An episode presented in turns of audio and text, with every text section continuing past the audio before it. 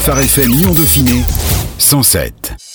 L'invité. Alors que le contexte en Ukraine devient de plus en plus difficile pour la population restée sur place, l'aide d'urgence s'organise et une mobilisation massive se déploie. Le collectif ASA, Association au service de l'aide humanitaire, centralise notamment les appels de la part d'églises mais aussi de chrétiens qui souhaitent aider depuis la France ou directement sur place avec d'autres ONG, dont financiers, prières, collecte de denrées, hébergement de réfugiés. La solidarité est vraiment multiforme. Pour en parler, Amélie Coordinatrice du collectif ASA, est avec nous. Bonjour Amélie. Bonjour Anaïs. Alors Amélie, après le choc de la déclaration de guerre et de l'invasion de l'Ukraine par la Russie, quelle a été la réaction des associations chrétiennes? La réaction en fait a été euh, immédiatement, alors peut-être parce que le collectif existe déjà, euh, la réaction a été en fait de se concerter et donc très rapidement, bah, ça a commencé par un groupe WhatsApp au final qui s'appelle maintenant groupe crise et qui permet en fait de transmettre les infos en direct. Euh, ça y est, on mobilise une équipe à tel tel endroit. Et ce qui moi m'a impressionné parce que c'est la première fois que je suis coordinatrice pour une telle crise. Les ONG ont réagi très très rapidement. Quel a été et quel est encore d'ailleurs le rôle de l'ASA Est-ce qu'il a évolué même peut-être ce rôle? Oui, il a évolué parce que là on est en gestion de crise, donc en fait tout ce que fait habituellement le collectif est en pause entre guillemets, euh, le temps vraiment euh, de, traverser cette crise. Ça a évolué parce qu'on fait des actions qu'on ne fait pas habituellement, comme par exemple on a une carte euh, commune où on met toutes les actions qui sont en cours, l'évolution du conflit, les couloirs humanitaires, toutes ces choses-là qui voilà, moi je n'avais jamais fait ça avant. Alors justement, l'ASA, le principe c'est d'intervenir en situation euh, d'aide humanitaire, d'être en tout cas en relais de, ces associations chrétiennes qui œuvrent sur place. Qu'est-ce qui vous a surpris dans cette crise que nous vivons actuellement et dans la manière dont elle a été gérée par les ONG euh, Je pense qu'il a surpris tout le monde, c'est la soudaineté côté soudain vraiment de, de, cette crise qui a vraiment euh, surpris. Après, moi, ce qui m'a vraiment frappé, c'est la réaction des, des ONG, l'organisation très rapide, et puis euh, la façon dont les Français aussi se sont tout de suite mobilisés, les chrétiens. Euh, je reçois régulièrement des appels. Euh, je suis chauffeur. Est-ce que je peux aider à faire un aller-retour en Ukraine, ramener des personnes ou alors ramener des denrées alimentaires? Ou alors, des, beaucoup veulent donner du matériel, des vêtements, de la nourriture. Il y a vraiment une mobilisation très très forte et on se disait aujourd'hui que euh, il y a d'autres crises partout dans le monde aussi et il n'y a pas eu un tel mouvement et peut-être parce que celle-ci est plus proche de nous. Vous parlez de chauffeurs, de, chrétiens qui vous appellent, qui ont envie d'aider, qui ont envie d'apporter leur soutien. Comment aider Et qu'est-ce qu'il ne faut peut-être pas faire, euh, justement? En tant que chauffeur, est-ce qu'il est judicieux de partir comme ça en Ukraine ou en Pologne pour aller filer un coup de main? Qu'est-ce qu'on peut faire et ne pas faire? Oui, alors c'est bien de ne pas faire une initiative solo. c'est très bien de en fait concerter des personnes, des associations qui sont expertes dans le domaine dans lequel euh, chacun veut s'investir. C'est vraiment important de ne pas partir solo et puis de ne pas euh, se substituer aussi parce que des fois l'État peut mettre en place des choses. Des fois, voilà, il y a des associations qui sont mises, placées à tel endroit pour faire telle mission. C'est vraiment important de contacter les bonnes personnes, même pour héberger une personne à la maison, c'est important de suivre euh, le cadre qui est donné. On parle de différentes associations plus ou moins coordonnées, je ne sais pas si le terme est juste, mais en tout cas sur lesquelles vous avez une visibilité sur place. Quelles sont-elles, ces associations, et que font-elles? Alors, euh, l'ASA a une, visibilité, je pense que c'est le bon terme, et assure simplement qu'il bah, y ait une concertation qui soit mise en place. Après, c'est vraiment les ONG qui font le travail et qui sont expertes bien plus que moi-même. Et donc, euh, quels sont les acteurs qui pour le moment sont soit en Ukraine, soit dans les pays limitrophes? Nous avons euh, MEDER qui est présent. Nous avons aussi ADRA qui est présent là carrément en Ukraine et qui a déployé dans une dizaine de villes une activité de distribution de coupons pour permettre aux familles d'aller acheter à manger après. Nous avons aussi plusieurs membres en fait qui ont des partenaires qui sont directement en Ukraine ou sur la frontière et qui soit accueillent des personnes, servent d'hébergement de transition pour rejoindre la frontière par exemple, nous avons Partage Plus et La Gerbe qui en fait envoient des camions remplis de denrées à la frontière et suivant les besoins, soit c'est acheminé en Ukraine, soit euh, juste pour les besoins qui sont présents à la frontière. Et nous avons enfin Écouter l'enfant qui est en lien avec euh, un orphelinat qui accueille euh, maintenant 27 enfants Le nombre a augmenté depuis le début du conflit. Et vous, votre rôle finalement, c'est quoi là-dedans? Euh, Moi, mon rôle, c'est d'écouter, d'observer ce qui se fait. Euh, on a parlé de la carte tout à l'heure. Donc moi, mon rôle, c'est d'aller euh, prendre toutes les informations qu'on m'envoie par mail, par WhatsApp, partout, et de remplir cette carte. Et ensuite de, de faire, on essaye de faire un communiqué par semaine qu'on transmet aux médias pour vraiment avoir une communication globale aussi de ce qui se fait. Et puis après, bien sûr, il y a la prière qui est vraiment centrale pour euh, le travail qui est fait pour soutenir euh, les uns les autres. Et puis, bien après, c'est la gestion de plusieurs outils. Je vais peut-être pas tout dire là, mais il y a plusieurs outils qu'on utilise pour que ben, les forces soient rassemblées et l'impact renforcé. L'ASA est un collectif chrétien d'ONG chrétienne. Beaucoup de chrétiens nous écoutent. Quels peuvent être les sujets de prière pour les chrétiens qui nous écoutent aujourd'hui? Alors, les sujets de prière, ça va être pour euh, bien les villes qui sont extrêmement touchée. On a reçu ce matin un message d'une personne de Mariupol qui disait que sa ville était complètement rasée de la surface de la Terre. Donc c'était un message assez poignant et en même temps une certaine résistance qu'il y a chez ces Ukrainiens et chez les chrétiens ukrainiens de rester, d'aider en fait, même s'ils ont tout perdu. Et je pense qu'on peut vraiment prier pour eux. On peut prier aussi à la frontière parce que les gens arrivent et sont, sont traumatisés souvent et vraiment pour la prise en charge, prier pour les équipes qui prennent en charge toutes ces personnes. Je pense que c'est très important. À la frontière, de nombreuses ONG chrétiennes œuvrent, euh, notamment en Pologne ou en Roumanie. La Pologne euh, accueille euh, à elle seule presque l'intégralité euh, des, réfugiés, avec un petit peu de Moldavie. Quels sont leurs besoins aussi peut-être à ces ONG qui sont pas en Ukraine? Est-ce qu'on n'a pas tendance un peu à oublier ces ONG qui œuvrent euh, à la frontière, de l'autre côté de la frontière? De quoi est-ce qu'elles ont besoin, ces ONG Alors c'est une bonne question. De quoi elles ont besoin? Alors c'est possible de donner, de faire des dons financiers. Et ça, c'est vraiment important de continuer à soutenir financièrement ces ONG, associations. Et puis, il y a tout ce qui est euh, les denrées alimentaires. Il y a un camion qui part de la Gerbe à Paris. Il s'est passé un, petit miracle, un grand miracle, c'est que le camion, ils n'avaient pas assez pour le remplir il n'y a pas très longtemps. Et en fait, là, ça déborde de dons. Et donc, euh, vraiment, c'est le camion peut partir plein. Et donc, il ne faut pas hésiter aussi à faire des dons euh, matériels parce que les gens ont besoin, c'est l'hiver là-bas plus fort que chez nous. Et donc, ils ont besoin vraiment de vêtements chauds, de chaussures chaudes, de literie, de matériel hygiène bébé et tout ça. Quels sont-ils les besoins de ces euh, populations euh, ukrainiennes, à la fois matérielles, à la fois psychologiques aussi, à la fois dans la prière? Comment est-ce qu'on peut les soutenir de chez nous, en France? Alors, de chez nous, en France, c'est possible de les soutenir par des dons. Donc trouver des points de collecte. Et il y en a dans plusieurs églises. On a sur notre site, on a référencé quelques points de collecte et puis on en rajoute dès qu'une église nous transmet ou une association, on rajoute des points de collecte. Donc ça, c'est vraiment une façon très pratico-pratique d'aider. On a parlé de la prière. Moi, je crois vraiment que c'est fondamental. Et puis aller sur place, c'est quand même important de passer par une association et de demander par où passer si quelqu'un veut vraiment partir sur le terrain dans un cadre sécurisé. Qui pourrait partir sur le terrain, rejoindre une association? Est-ce qu'il y a des profils particuliers, des besoins particuliers? Alors moi, ça m'a pas été remonté pour le moment.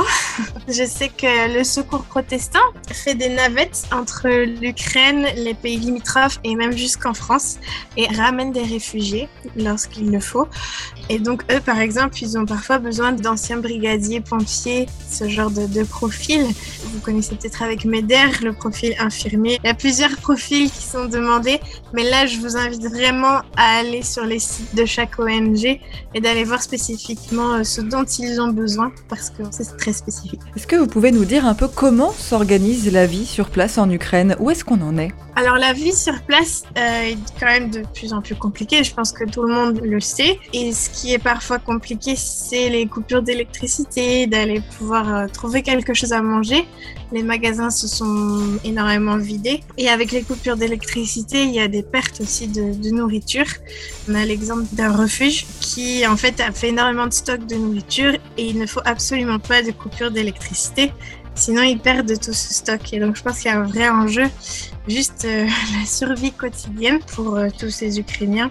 Euh, suivant bien sûr les villes où ils se trouvent, les enjeux sont très différents, mais la vie est quand même beaucoup plus compliquée maintenant. Quelles sont les difficultés rencontrées par les ONG qui œuvrent sur place?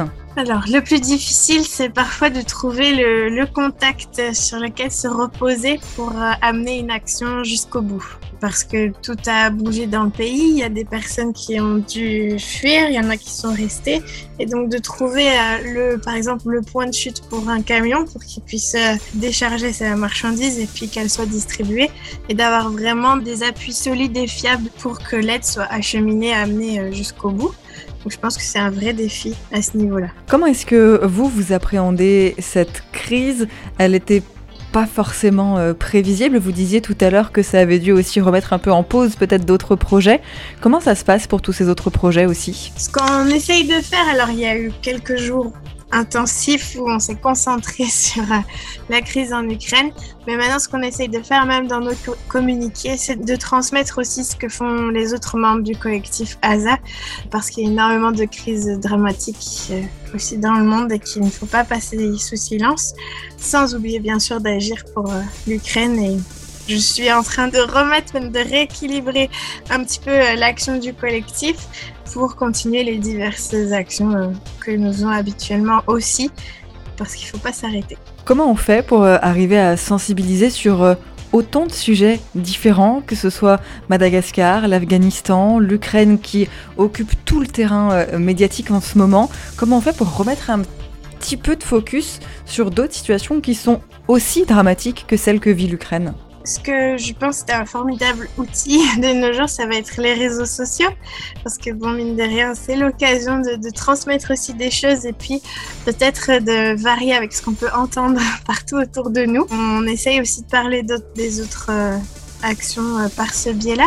Et puis euh, en 2023, on va avoir Hope 360, la troisième édition. Et donc vraiment, ça, il faut vraiment persévérer là-dessus parce que c'est vraiment l'occasion de rassembler beaucoup d'acteurs et puis de parler de toutes ces différentes causes et crises que le monde traverse. Est-ce que cette guerre en Ukraine a peut-être aussi ouvert les yeux de certains chrétiens sur d'autres conflits qui pouvaient y avoir? Est-ce qu'elle a aussi agi peut-être comme une sorte de détonateur, sans mauvais jeu de mots, pour arriver à, à mieux comprendre ce que pouvaient vivre d'autres populations Pour le moment, on a l'impression quand même que le focus est, sur l'Ukraine. On n'en est pas encore là. Par contre, je crois que ce que nous vivons va être ce détonateur, c'est certain, parce que dès que ça se rapproche plus de nous, on réagit et on se rend compte qu'en fait, il y a plusieurs endroits dans le monde qui traverse cela. Le pays est en guerre aujourd'hui, euh, difficile de se projeter et de savoir pendant combien de temps euh, et, combien de temps ça va durer, mais est-ce qu'on peut déjà penser à l'après-guerre, à comment aider à reconstruire l'Ukraine et les Ukrainiens?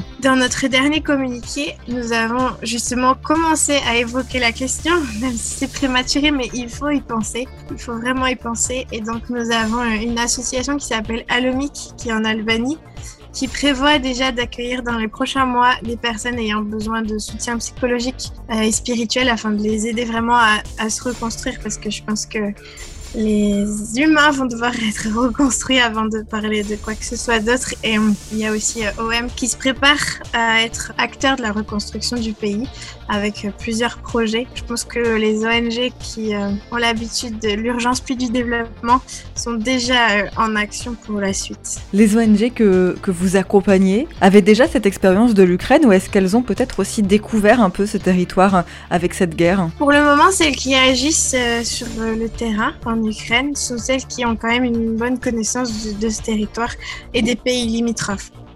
Donc Partage Plus ou la Gerbe était déjà en lien beaucoup avec la Roumanie et avec euh, l'Ukraine et plusieurs des pays. Donc euh, il y a ADRA aussi qui était déjà présent avec plusieurs bureaux en Ukraine.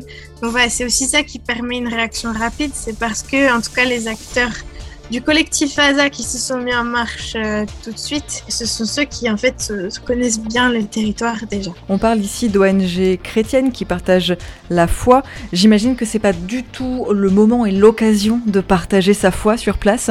Là vraiment l'idée c'est d'aider euh, tout le monde et de voilà le focus c'est la survie et de permettre à chacun d'avoir ce qu'il faut pour vivre euh, ces temps-là.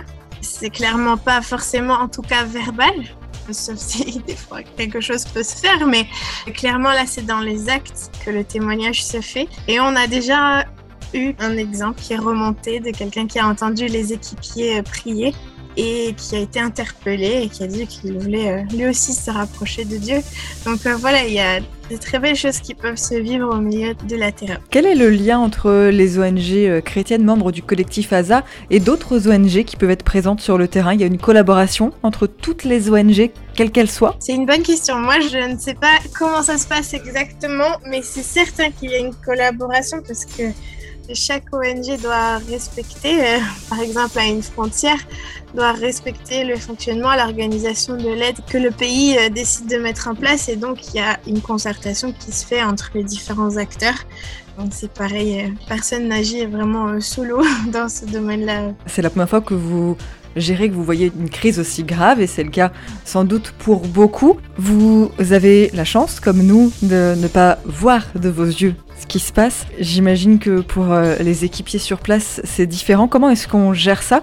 Même sans doute déjà vous, à votre échelle, qui vivez ça au quotidien. Comment est-ce qu'on arrive à prendre un peu de distance presque par rapport à, tout ce drame et à tout ce qui peut se vivre sur place?